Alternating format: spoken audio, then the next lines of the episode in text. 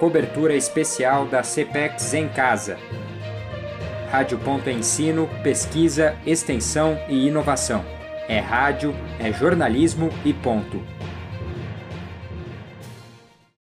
As práticas de home office trazidas quase que de forma obrigatória pela pandemia do novo coronavírus, reforçam a importância dos elementos audiovisuais presentes nas mais variadas mídias. Por isso, o minicurso Fundamentos de Imagem e Produção de Vídeo, realizado na tarde do dia 23 de outubro, foi idealizado pelo Núcleo de Produção de Conteúdos Digitais do campus de Curitibanos, o NPCD-CBS. O curso foi ministrado durante a 18ª Semana de Ensino, Pesquisa, Extensão e Inovação da UFSC, a CPEX em Casa. A fim de conhecer mais sobre os conteúdos que foram apresentados, entrevistamos a professora coordenadora do NPCD-CBS, Manuela de Leão Nóbrega Rezes. Além disso, também entrevistamos a bolsista Natália Ciberbonato, ministrante do curso. A professora nos contou mais sobre o objetivo do núcleo ao criar esse minicurso. O nosso objetivo enquanto núcleo é tornar um pouco mais acessível né, as informações sobre a produção de vídeo e de imagem no contexto que estamos vivendo em que então, estamos todos aprendendo a utilizar essas tecnologias de informação e comunicação no processo educativo. São cursos de caráter introdutório,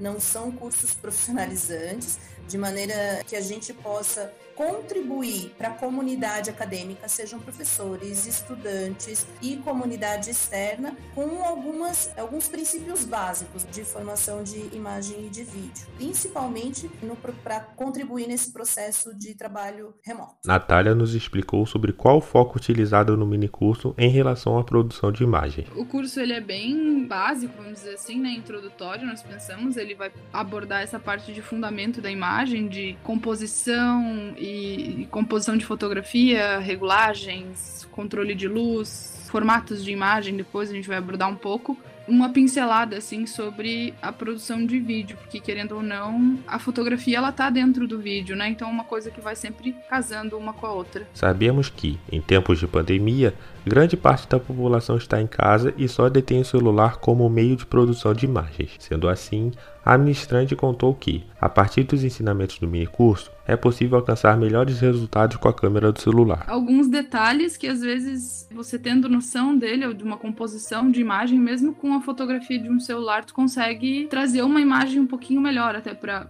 seja para usar numa aula ou para uso pessoal que seja, né? Fez uma viagem, quer trazer umas fotos um pouco mais interessantes, você sabendo um pouco mais de composição também de imagem, isso já, indiferente do equipamento que você tem, se você consegue trabalhar bem com, com os recursos ali, né? Com a tua iluminação e com a tua composição, você consegue sim, hoje, a partir de um celular, ter uma imagem muito boa. A produção de vídeo também foi um elemento abordado no minicurso. A bolsista nos contou como esse conteúdo foi apresentado. A ideia do minicurso com a parte de produção produção de vídeo, a gente usa as mesmas técnicas assim introdutórias da fotografia. Vou falar um pouco sobre criação de um, de um roteiro, direcionamento desse, desse vídeo, mas como o tempo também é restrito e o público é amplo, a gente vai falar sobre como funciona essa edição e eu deixo livre para cada um que que tem a sua maior afinidade com cada software utilizar o que tem preferência, né? A gente vai falar sobre as ferramentas, como elas funcionam, o que, que dá para fazer, mas a gente tem que pensar que tem, tem alguns ali que não tem noção nenhuma ainda de, de trabalhar com isso, então não adianta a gente aprofundar demais e a pessoa sair assustada e desistir de gravar, por exemplo, uma videoaula,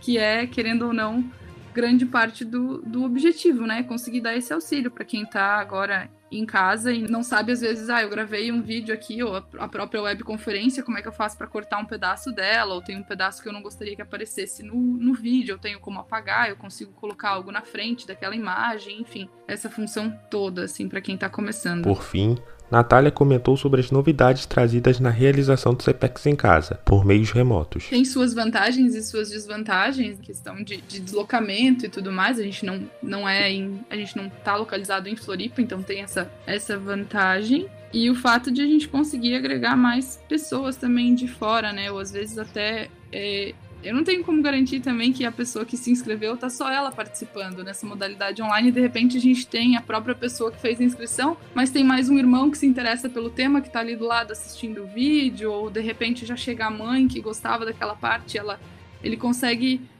abraçar mais pessoas dessa forma, né? Que às vezes não estão interessadas não necessariamente no certificado e nas horas que aquilo vai gerar, mas sim no, no conteúdo que a gente vai transmitir. Né? Eu acho que isso seria um, um fator positivo dessa modalidade online que a gente está tendo no momento.